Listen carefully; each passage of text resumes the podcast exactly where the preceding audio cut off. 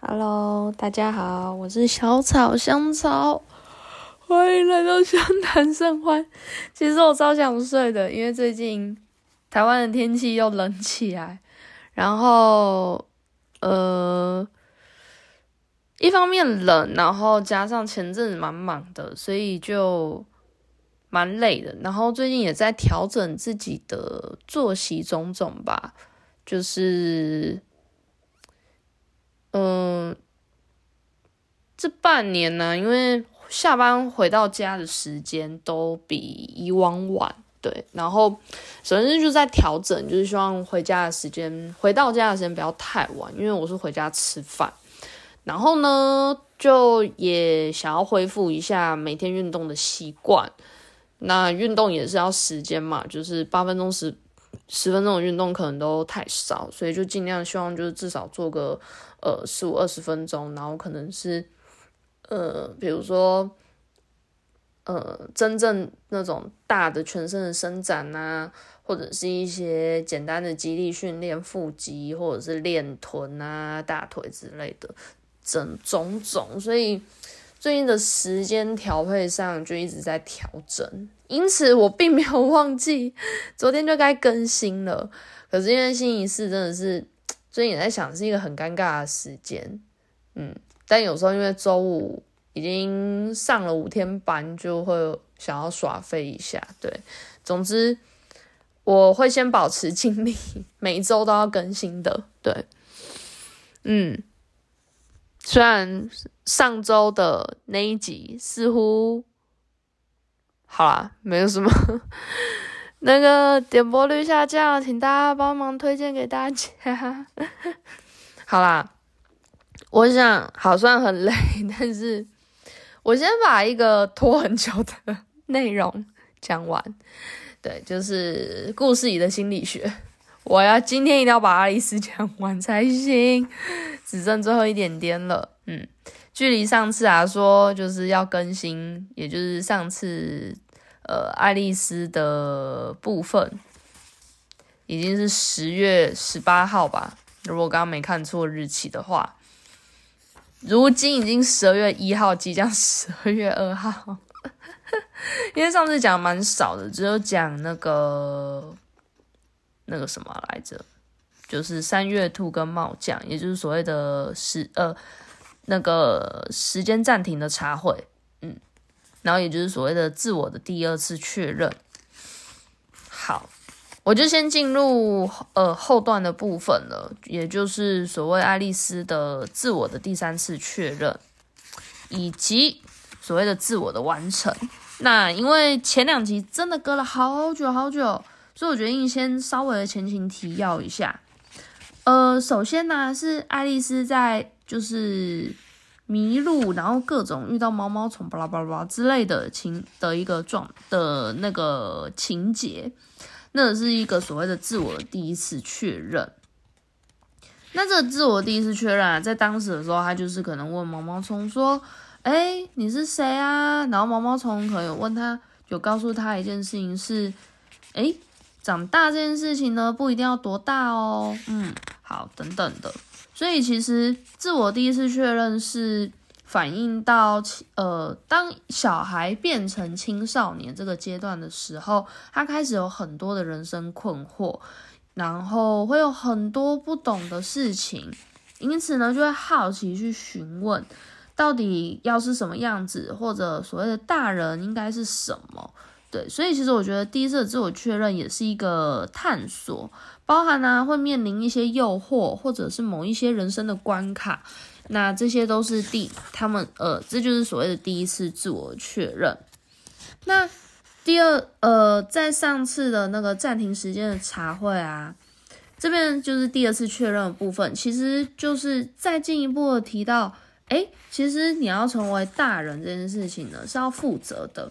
那时间暂停的背后，其实就在反呃反过反话的去描述说，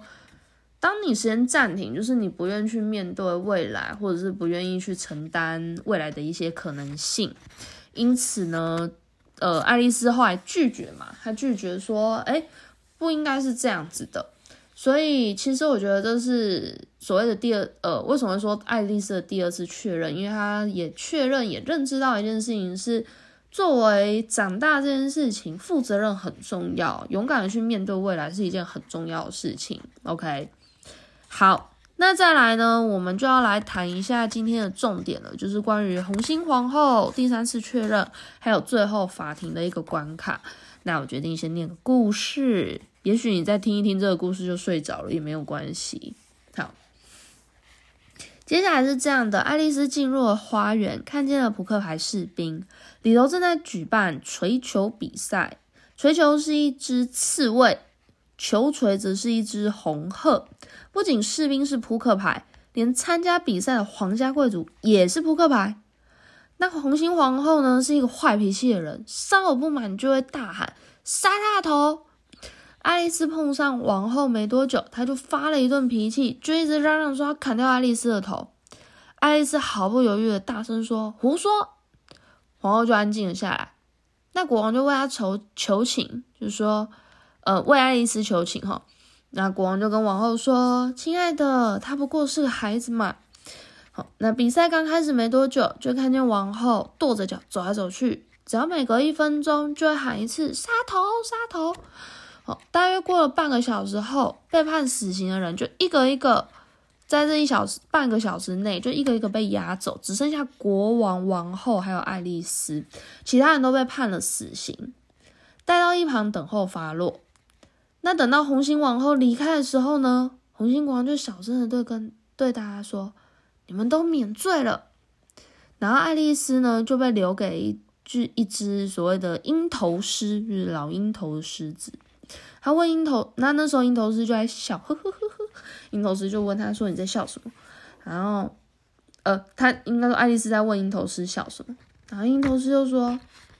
还有谁？红心王后啊，她都是他的想象，他从来没有杀过什么人呐。”好，那其实，在红心王后的一个表现上啊，他就充分在表达一件事情是，呃，他是很有权威的人。所以我们可以看到，国王竟然是等王后不在的时候，才默默的，就是呃，就是做他想要做的事，或者是对的事情。那其实，在心理学上分析爱丽丝里面这个红心王后来说呢，他们认为是一个所谓的黑暗母亲，就是她统治着万物，但是又想要就是轻易的毁灭、吞噬掉万物。那红心王后。呃，如果大家稍微有印象一些，就是爱丽丝的故事，不管是她的情境，或者是甚至电影，其实我们可以发现王后存在跟呃当当下这个场景的美丽花园，就是形成一个很突兀的对比，以及呀，红衣王后象征着一个。成人嘛，虽然是一个可能不太成熟，然后又很黑暗的成人。那爱丽丝相对是一个正在成长，其实她也还不是大人的状态，可是她却很勇敢的知道什么是对的事情，而且很勇敢的去反驳。那在这边就开始意识到所谓的第三次确认，因为爱丽丝第一个她发觉到说，哎，王后她就只是一个虚张声势、狐假虎威的纸老虎。然后呢，士兵啊，或者是在场的所有的贵族等等的，就不过是一张纸牌，所以他马上，即便呃，红心皇后喊着说杀头杀头杀头，但是爱丽丝其实已经看穿，就是这所谓的伪装的一切。对，那其实这有点像，就是童话中的国王的新衣，其实都在暗喻说，其实小孩子呢，呃。要说出生之毒吗？或者好也像好像也可以这么说。总之，好像不懂事情，就相对不懂事情，不懂事故，他就可以更无所畏惧，去揭穿所谓的一些假象。所以，像国王的新衣，大家觉得国王很荒谬，就是光着身子，但是只有小孩，呃，大这些大人觉得荒谬嘛，但是呢就不敢说，只能心里想，然后。可能甚至得洗脑自己说，哦，国王他是国王，所以一定他说我是对的。但是就是只有小孩才勇敢，能够勇敢的去说出就是真相。对，嗯，所以像呃，比如说像我们这边红心国王呃红心皇后的例子啊，它有点像就是像比如说一些职场上或者是校园中，就是一定要那些就是一些所谓的前辈，他们就一定要人家比如说叫他学长啊，或者是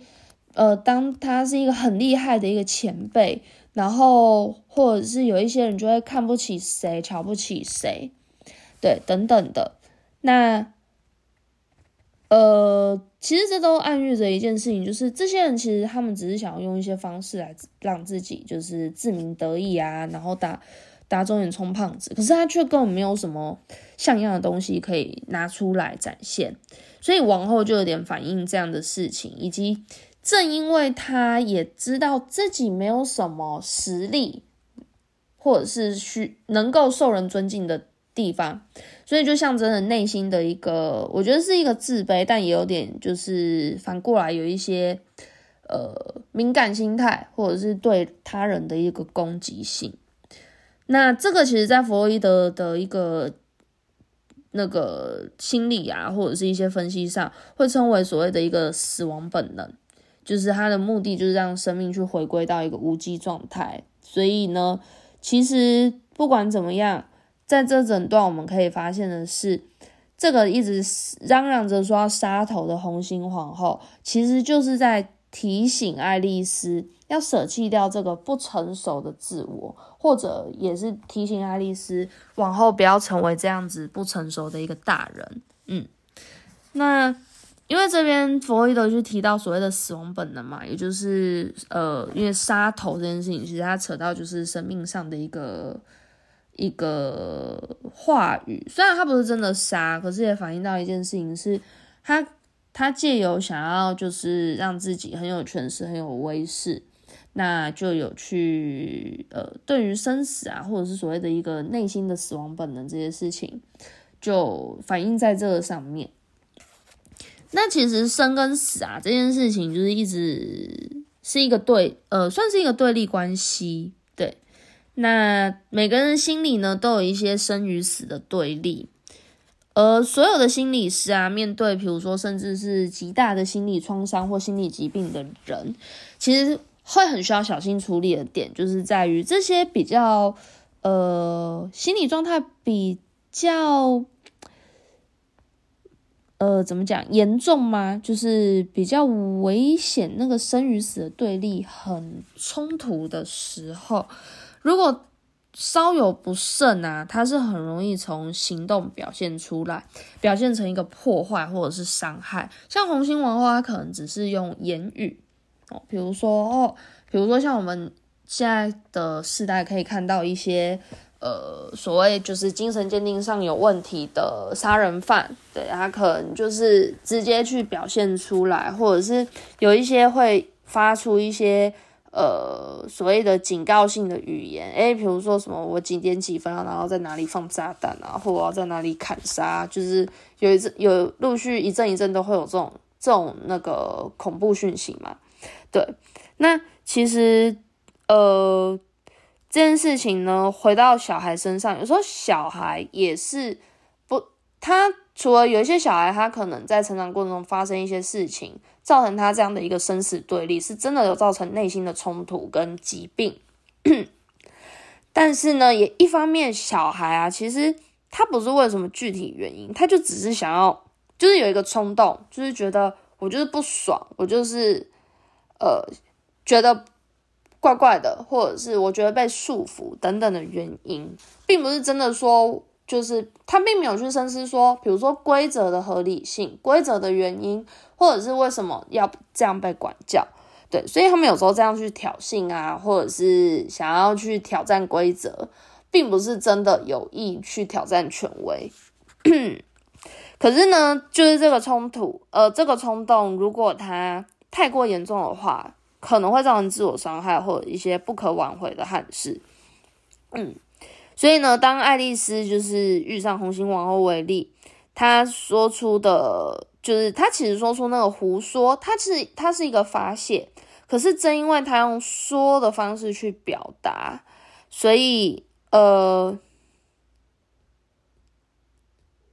如果他当时没有办法过，觉得去对王后说出那声胡说，那么他的意识终有一天会禁不住王后这个黑暗母亲的诱惑，而想要杀了谁的头，也就是会受他的影响。所以这个第三次确认呢，就是在于说，当他去确认这个生死，然后呃呃，首先第一个认知到自己有这样的一个冲动，然后也。因此呢，更能深层的去了解红心皇后的状态。对，这个就是一个爱丽丝的第三第三次的一个自我确认。嗯，那其实这个杀头啊，或呃，这个杀头某种程度上，它就是刚有讲，其实红心皇后是一个不成熟的，就是有点像是像呃几年前就是所谓的杀童案嘛。那个忘记有一个小朋友嘛，然后不是有一个精神病患，就是直接当场就是走过去，就只是走过去，然后好像就直接把小孩就是偷偷砍掉还是干嘛的，对，那这个都有。很多的心理师嘛，就有出来讲说，其实他们的脑中声音可能就是杀杀掉谁，杀掉谁，比如说杀掉小孩，杀掉前面的人，对，让他就是心里有一些压力或者是困扰，然后导致他们去顺从这个声音，对。那其实这个简单来讲，其实这边也另一方面，除了表达爱丽丝的第三次确认以外，也是想要表达，就是这个声音其实反映到。某一些人的内心，他的生死的极大冲突，然后最后是处于一个被所谓的要去伤害、要去做一些呃，就是可怕的事情，然后来达到自己的目的，或者是去呃对自己的一个，我觉得也是对自己的一个保护，对对世界的反抗，然后相对也是对自己的对自己的一个保护。对，所以，呃，佛弗洛伊德才去说他是所谓的死亡本能。我等下详细介稍微讲讲解一下他的死亡本能的意思。那其实我们同时也可以就是设想说，就是像红心皇后这样子内心黑暗的人，他其实就是意识意识方面已经就是有发发生所谓的吞噬。对，那为什么他会被比喻所谓的黑暗母亲？因为母亲呢，她是一个保护性的意象。那我们在红心王后身上，她就像什么？她就像有一些妈妈，就是她拒绝小孩反抗成长，所以她可能用一些很呃比较强硬的方式，或者是甚至比较严重，可能用一些很极端的手法去拒绝孩子的反抗或者是成长。因此呢，这就是小孩长大成人的一个重要关卡。而弗洛伊德他的死亡本能呢，他在定义上呢，先来自于一个叫做人的潜意识中有一种被称为所谓的性欲力的本能。这个目的呢，就是用来做所谓的繁衍后代和自我保护。毕竟，所有生物生存的目的，其实第一个就是想办法活下去。那为什么要想办法活下去呢？活下去就是为了繁衍后代，让自己的物种可以继续传承下去。嗯，好，那第一次世界大战的经历啊，却让弗洛伊德。就是注意到说，哎，人除了就是性欲力，也就是所谓生命的延续，这是属于生的部分。但是其实另一方面也发生，就是哎，好像。其实人的内心还有另一个层面，是他想要回归死亡的状态，因为比如说他对世界的不平等等的，那可能这个死亡是对于自己，比如说自残自杀，或者是对于外界想要毁灭的一个心态，对，这种就是所谓的破坏性的冲动，命名为死亡本能，跟那个所谓的性欲力，也就是生生存本能这件事情是相对的，很妙吧？因为照理说。呃，身为生物，应该是要想办法生存下去。但是，当遭受到呃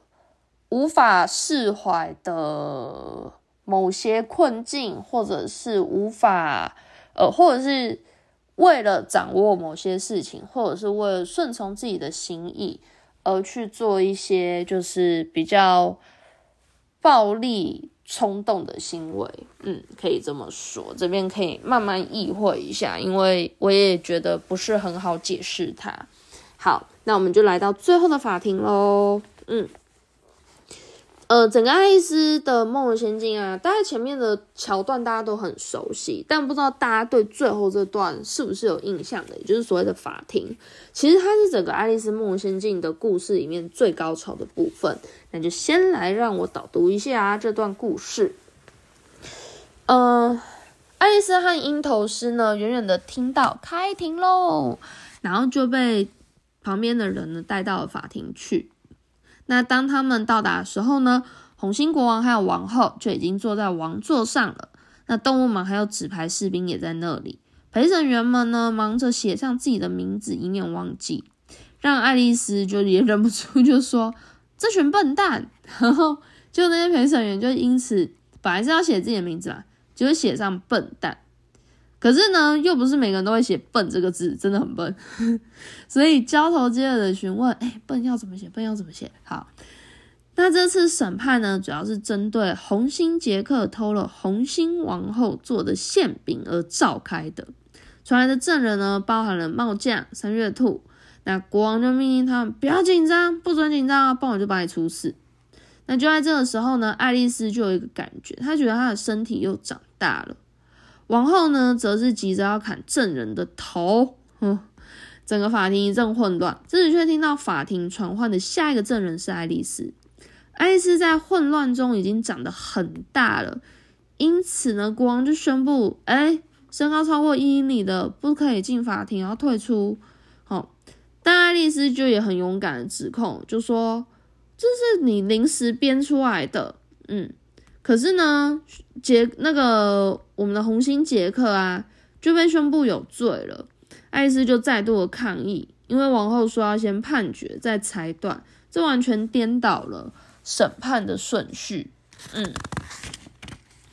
所以王后就气得叫爱丽丝闭嘴。好，那爱丽丝就说不要，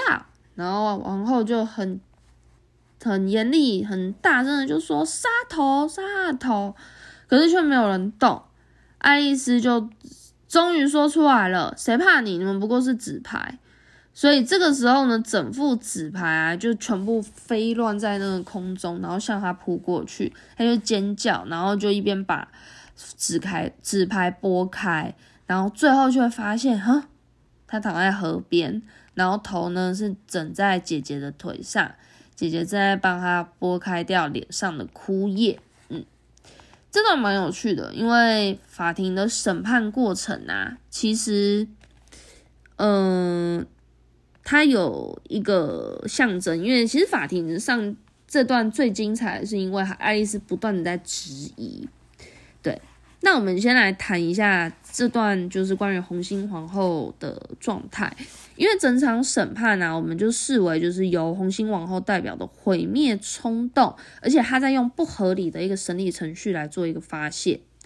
那弗洛伊德大家都知道，他对于解梦有很多的理，呃，有一些理论跟看法。那其中所谓的梦工作，就是 dream 这件事情呢，它有四种机制。那其中呢，最后一道关卡的修饰作用负责什么呢？负责将潜意识中没有章法的表现方式稍加整理，让它具有一个表面上看似合理的剧情。这就是为什么我们有时候做梦，其实我们后来想一想，就是好荒谬，就是。怎么会上一秒发生 A 事件，然后马上接 B 事件，或者是出现一些莫名其妙的角色人物，或自己变成一些很莫名其妙的角色人物？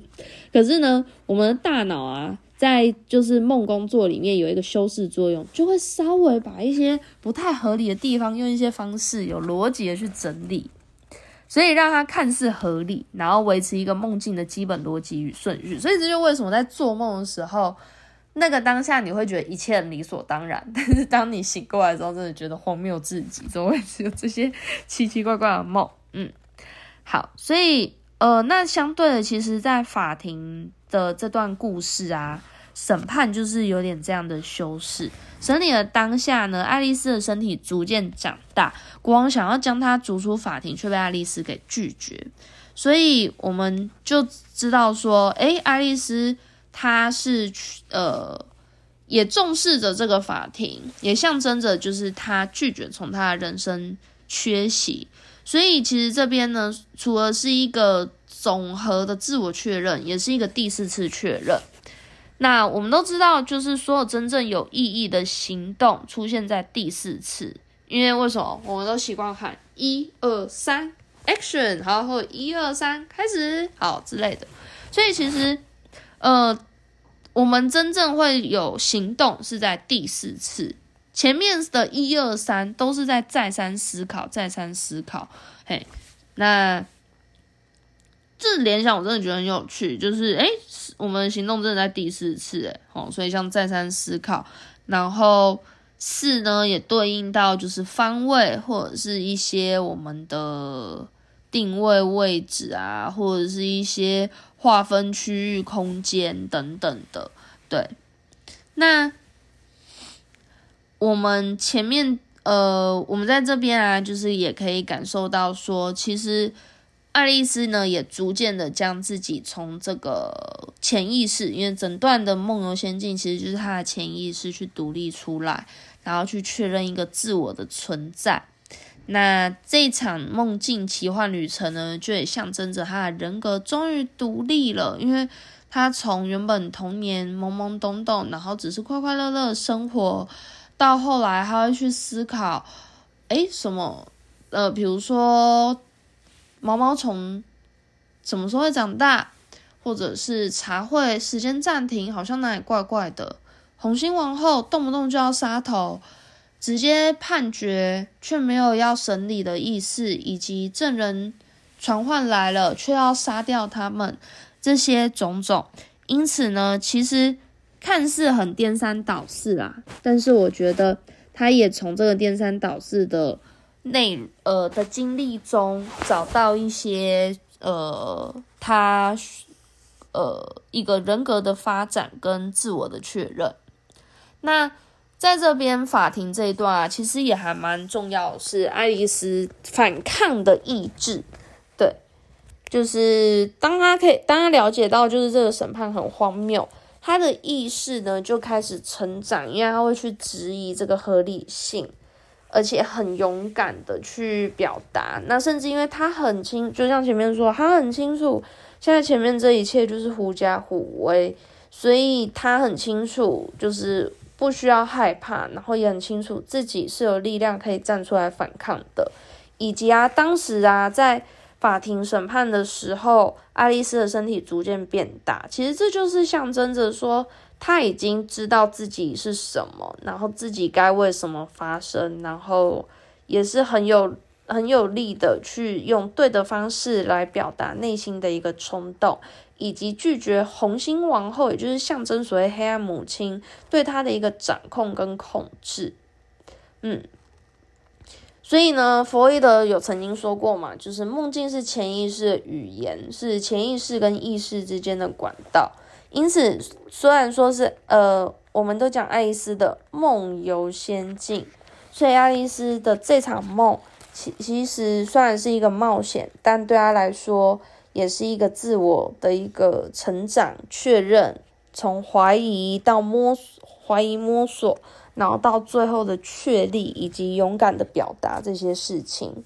那另外还有一个心理学家就是荣格喽，荣格其实也曾经说过一句话，就说。没有愚蠢的梦，只有愚蠢的人。因为大家呃，在主体心理学上还是蛮相信一件事情，是梦境只要能正确解读，我们就可以从梦境中找到关于自我的成长，还有修正人生方向的一个启示。所以，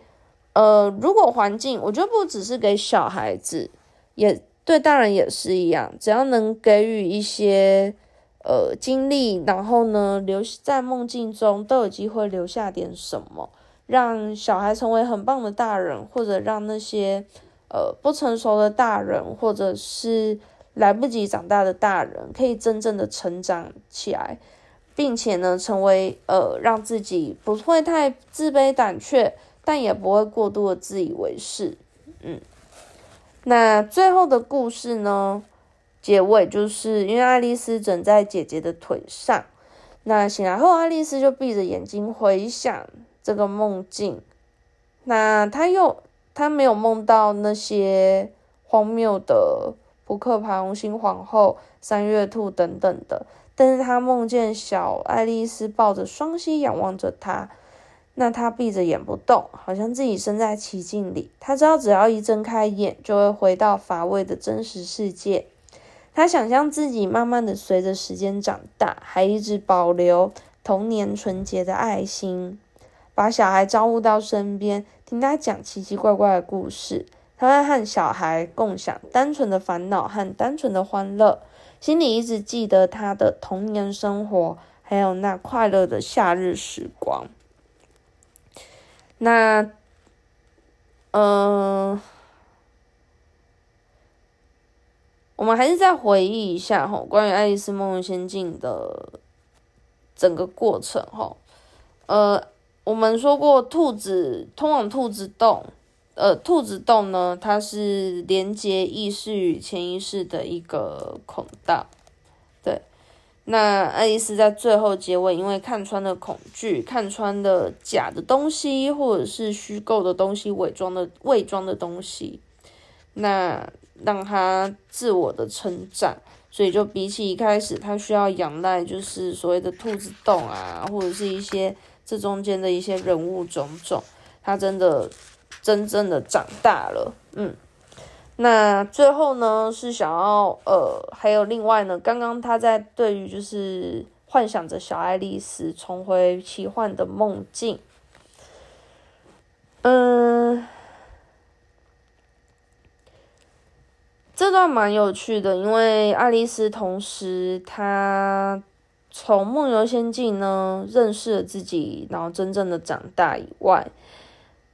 很有趣的是，他最后说：“诶，与孩子们共同享受烦恼和欢欢乐，并永远记得这个快乐的夏日时光。”这个是很特别的，因为这种双重的意识其实是真正成熟的关键。我想也是每个大人都希望长成的样子吧。我觉得啦，至少我很向往，就是呃，割舍内在幼稚的自我。但同时不能丧失同志之心，这件事真的好难。但是我觉得这真的是很理想的状态，因为多数的大人要不就是我就永远是赤子之心，或者是有人觉得我就是个大人，我不能有任何小孩的幼稚，也不能有小孩的童真，对。所以这就会造成我们会变成一个过度认同成人社会的一个运作法则，或者就会拒绝长大，然后鄙视就是那些现实大人或者是事故的事情。对，所以能够保持纯真，然后又同时能够是谨慎、会侠，并且稍微懂事故的，这真的是少数，而且很棒的少数。所以成熟关键，希望大家都能成为一个同时保有童真和现实感的大人。对，好，刚刚啊那个小科普一下，刚刚有讲到一个梦工作嘛，嗯，然后刚刚只是介绍到所谓的修饰作用，也就是把梦做一个合理性。那梦境的制造过程呢？弗洛伊德有提出四个程序，这个有兴趣可以去深入查。但我这边先简介，分别第一个就是凝缩作用，就是把一些东西就是可能在很短的时间全部走完，凝缩。然后呢，转移，转移就是比如说，呃，今天所发生的事情，可能转移到梦中的某一些角色等等的。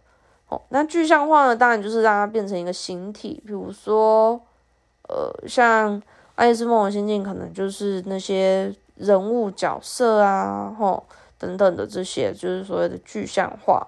嗯，然后以及最后修饰，让整个故事看起来很完整，对。所以这个是目前对于梦境的组成的一个分析，这样子，嗯，好啦，最后给个结语。那其实爱丽丝整段的梦的仙境啊，我们可以看到的是，她从好奇，可是好奇的同时又有勇气哦，因为有些人好奇嘛，但是他会觉得，我不知道前面是什么，好害怕哦，那算了，对。但是爱丽丝其实除了好奇，因为好奇每个人都会有，但是重点是她很勇敢，是有勇气开始，然后呢，也同时有勇气结束，嗯。那其实，在青少年这个。摸索的阶段里面呢，小孩都会面临一件事情，就是我不想要长大，可是我也不想要就是屈服于呃，就是怎么样输给真实世界的压力的一个两难。对，那爱丽丝算是一个很励志的范典范。因为她抛弃原本幼稚的自我，成为独立的少女，所以其实太理性的大人，这我就不确定，因为我我是可以理解整个故事这个意意义。不过呢，据说有些看太过理性的大人啊，他没有办法去读懂这本书，因为他只会觉得很滑稽，然后有很多不合理的地方，然后好像就是很多。呃，就有点像是奇幻冒险这件事情吧，对。但我真的觉得，嗯，就端看怎么解释喽。但唯一可以确定的是，长大绝非易事，所以希望，呃，身为父母、师长，就是能借此回忆起小时候的样子，然后能够更支持、同理小孩在每一个阶段的心理状态。尤其是青少年，对，所以，即便是看似大人的我们呢，我想应该还在学习保有纯真的一个事故，这就是《爱丽丝梦游仙境》。所以看似是一个很荒诞的故事，但事实上，好累。但是事实上，真的是一个青少年的。成长过程的一个浓缩，希望大家可以好好的意会。对，不好意思，我的精神真的很差。如果有说的明的没有到很清楚，非常欢迎你在下面跟我讨论。现在是十月二号的凌晨，那